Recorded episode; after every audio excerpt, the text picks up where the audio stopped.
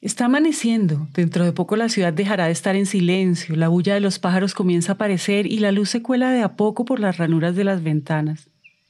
Está amaneciendo y aún no nos hemos despertado del todo y quizás aún no entendemos mucho de qué nos deparará la jornada. Y mientras tanto aparecen las ganas de sentir pinceladas dulces, aromáticas o amargas, con tintes a leña quizá, o tal vez con tintes frutales.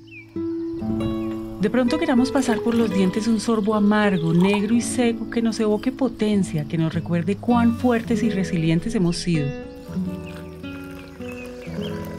O de pronto queramos la sinestesia que dan los matices de oler colores, de saborear sonidos, esa misma energía que se da cuando algo nos conmueve o cuando nos sentimos creativos. Está amaneciendo y con la misma intensidad con la que se reinicia la vida, vamos preparando el café, que entre otras cosas es un alimento para todos los sentidos y especialmente para el espíritu. Me despierto café, o sea, yo me levanto de mi cama porque necesito tomarme un café. Es tal vez la primera acción, luego de darle gracias a Dios por la vida, en cada mañana voy directo a preparar mi café. La jornada inicia oficialmente cuando damos el primer sorbo a la taza de esa bebida oscura. Hola a todos, yo soy Juan Pablo Ramírez. Y yo soy Margarita Calle y este es un nuevo episodio de Sembrando Futuro. Pero para que esa taza llegue hasta nuestras manos todos los días, tienen que pasar demasiadas cosas, empezando por los 125 millones de campesinos y campesinas que todos los días cosechan el grano en un proceso que va desde la siembra hasta el secado para que en algún molino lo encuentren en su punto e inicie el viaje hasta la cafetera. Un fenómeno cultural bien interesante, porque el efecto transversal de la cosecha es súper evidente. Entonces los supermercados venden más, las tiendas de ropa venden más, las cantinas se mueven impresionantemente, todo el mundo arregla la casa. La cosecha cafetera en un pueblo cafetero se nota. Para que nos hagamos una idea de la responsabilidad que implica cosechar café, escuchen más o menos cómo es el proceso de crecimiento de un cafeto, o sea, de una planta de café digamos que lo primero que tú eh, seleccionas eh, definitivamente es la variedad cuál vas a utilizar. Los suelos nuestros en general han sufrido muchas vicisitudes que los han desgastado. Entonces lo primero que, a lo que yo animo es al conocimiento del suelo en el territorio, en el lugar donde yo estoy cultivando. Cuando uno selecciona un grano de café en cereza recién cogido del árbol, hay que hacerle un proceso para que volverlo semilla. Luego la semilla pasa a una etapa. En unos germinadores, más o menos a los dos meses, germina. Se genera una plantulita, la cual se conoce como chapola. Y en el vivero puede estar de 4 a 5 meses. Ya cuando la planta tiene una altura más o menos de 20 centímetros, ellos dicen que tiene dos cruces, esa etapa se conoce como almácigo, es como las primeras dos ramitas que salen y que... Está lista para llevar a, a campo te la llevas para el lote. Normalmente se siembran más de 5.000 plantas por hectárea, entonces es un caficultor muy tecnificado que recibe asistencia técnica, puede sembrar alrededor de 6.000, 6.500 plantas por hectárea. Ella va a demorarse más o menos 12 o 14 meses dependiendo principalmente de la temperatura y de la humedad donde estás sembrando. Durante dos años hay que estarle haciendo mantenimiento. El mantenimiento básicamente es manejando las malezas, haciendo fertilización con base en el análisis de suelo, manejando plagas, enfermedades. Ahí ejerce su primera floración. Es una flor blanca, tiene un aroma especial. Cuando los cafetales florecen, huele muy delicioso y ahí se demora hasta su primera cosecha eh, 8 a 9 meses más. Esto pues obviamente dependiendo de la altitud sobre el nivel del mar. Y finalmente a los 24 meses de sembrado ese, ese cultivo empieza a dar los primeros granos, las, primera, las primeras cosechas. Si estás ubicado a 1200 metros de altura donde hay mayor temperatura, pues obviamente se desarrolla mucho más rápido y si estás ubicado a 1800 metros de altura, pues el periodo es un poco mayor. Esa planta de café normalmente da dos cosechas al año, una cosecha importante, el 70% de la cosecha en el segundo semestre y otra parte en el primer semestre. Es demasiada información, por si se perdieron una parte les resumo.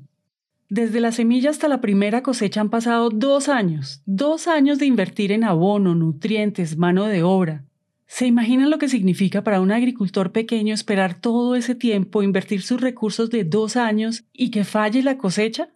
Seguimos siendo el cultivo que mayor distribución de riqueza y fuente de empleo, trabajo y distribución eh, de, esta oportunidad de vida tenemos en, en, la ruralidad, de manera que seguimos siendo muy importantes, ya no tanto por lo que representan las agroexportaciones, pero sí por el vínculo que tenemos tan directo en el desarrollo de los pueblos rurales, en donde esencialmente lo hacen pequeños productores. ¿Entienden la complejidad?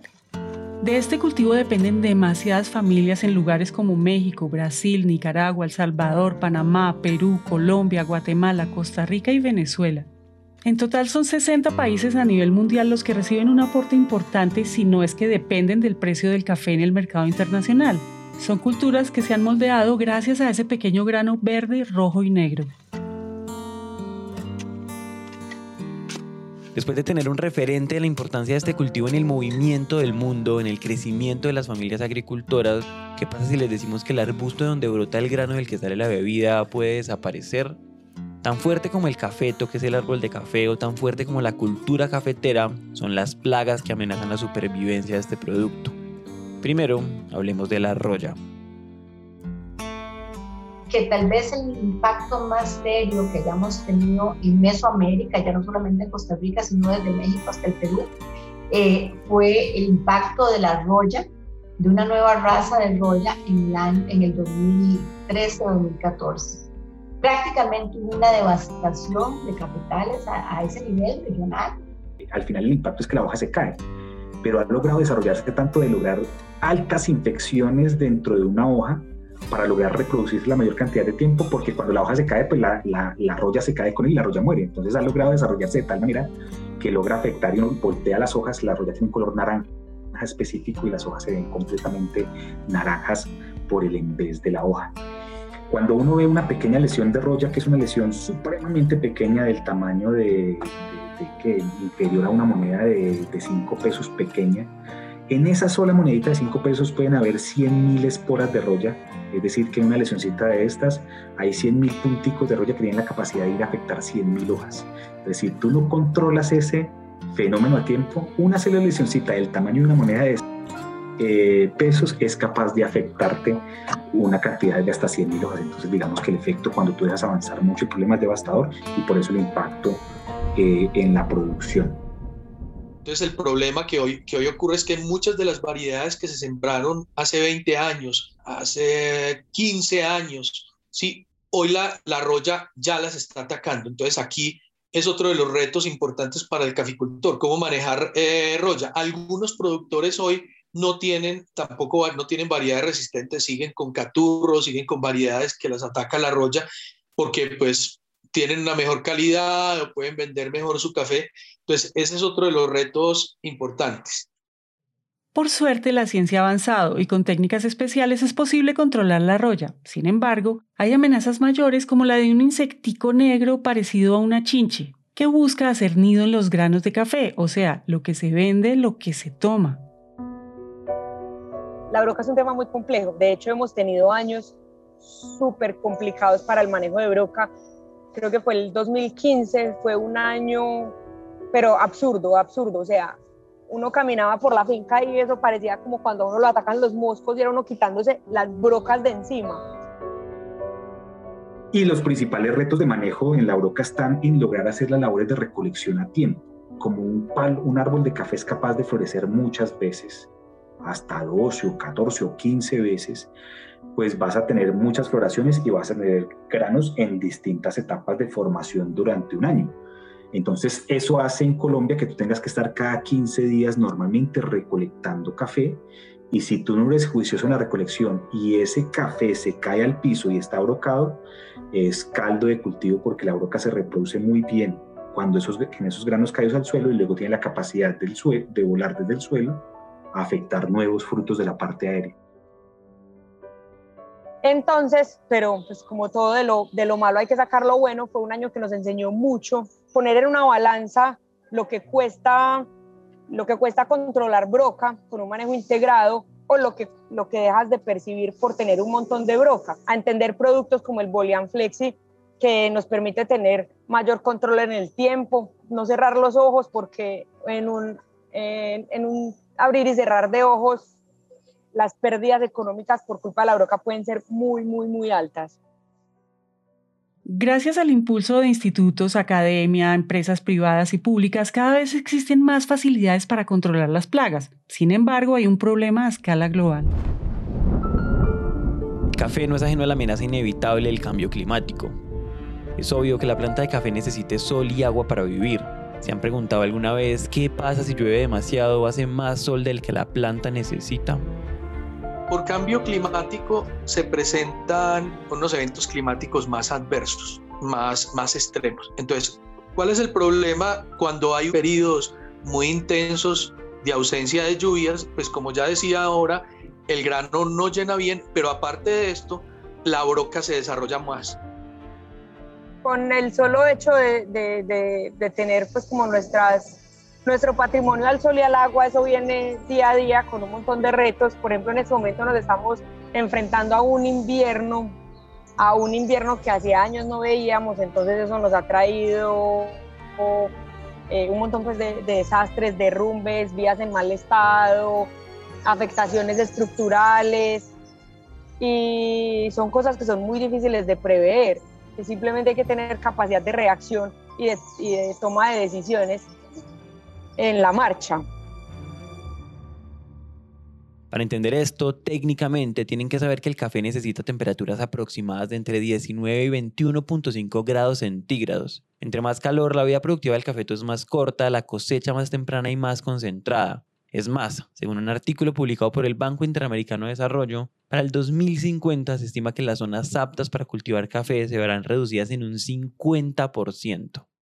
Hoy uno de los principales retos que afronta la, caficultura es cómo hacerle frente al cambio climático. A nosotros nos tocó vivir una situación muy, muy específica eh, hace ya 15 años con un caficultor que tuvo en un verano muy, muy, muy intenso, muy largo, tuvo unas pérdidas muy importantes de café. Este, este caficultor perdió casi toda su cosecha. Este caficultor, me acuerdo, tuvo que eliminar su, su cultivo y prácticamente con, con nada volvió a, volvió a comenzar. Hay algo, hay algo interesante con este caficultor y era que él cultivaba café a libre exposición solar, o sea, solo café.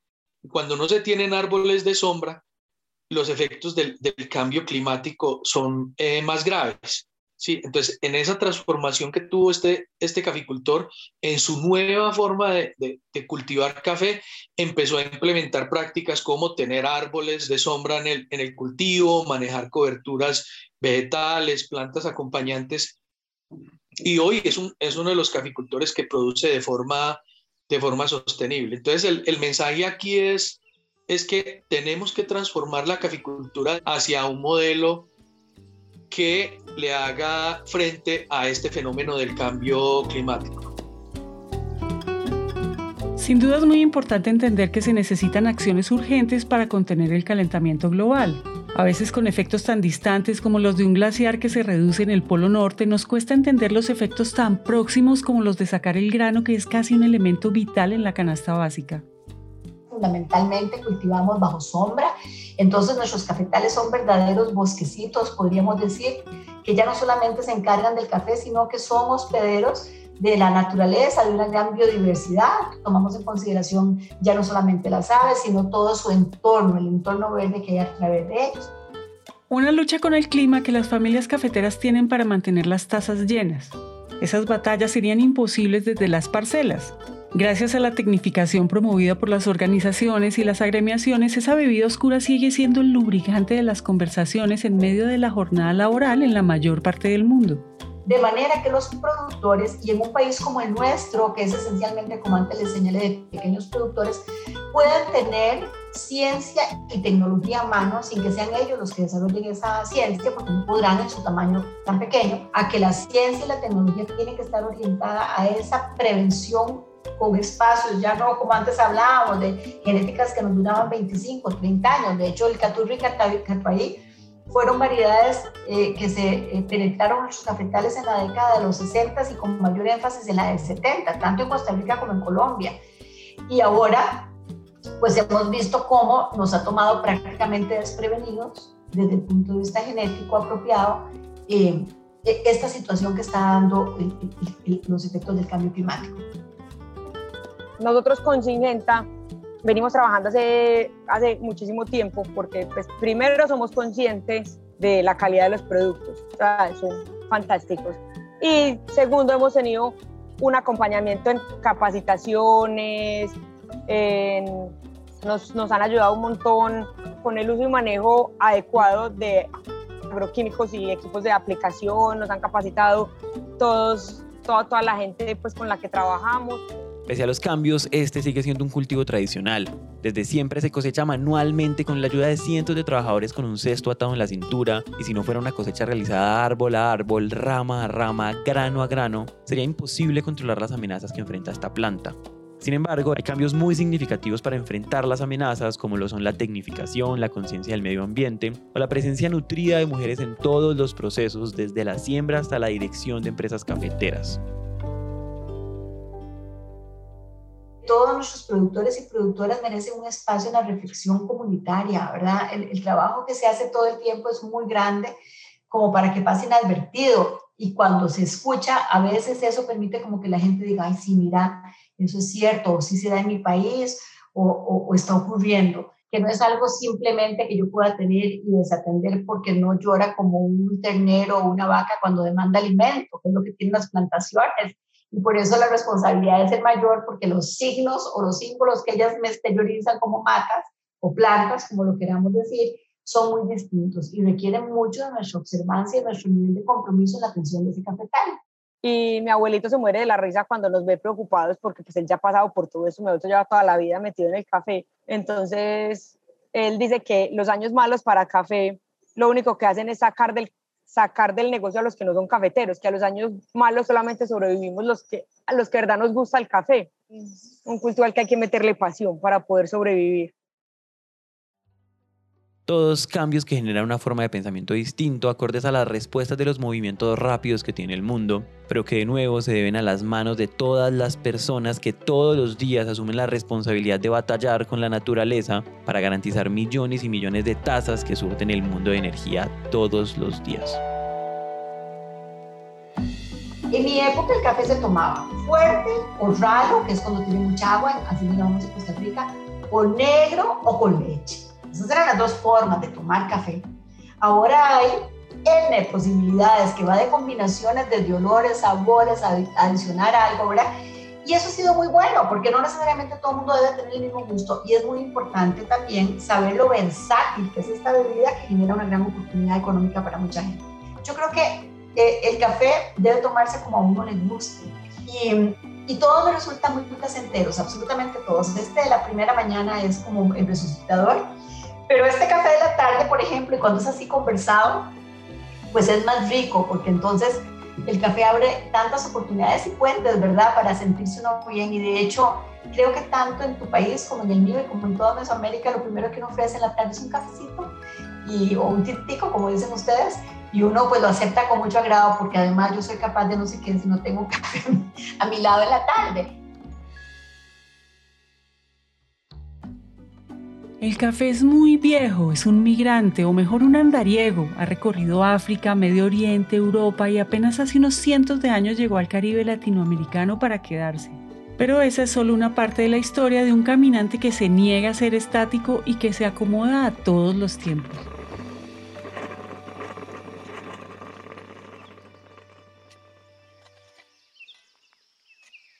Son las 6 de la mañana y gracias a las manos de algún caficultor en alguna finca de Latinoamérica que ha trabajado por más de dos años expuesto al sol y a la lluvia en un cultivo de café, podemos iniciar el día con el sabor de la energía. Este episodio fue posible por la participación de China Chávez, directora de Café en Costa Rica, Juliana Maya, productora de café de Grupo Acresco en Colombia, Andrés Felipe Duarte, líder de mercado para Singenta en Colombia, Carlos Izaza, gerente del programa Café Solidaridad de Colombia. La producción de este episodio estuvo a cargo de David Guarín. El reportaje de este episodio estuvo a cargo de Julieta Yure, la edición estuvo a cargo de Carlos Bernal, el trabajo gráfico a cargo de Luisa María Ríos y el diseño de sonido a cargo de Santiago Bernal.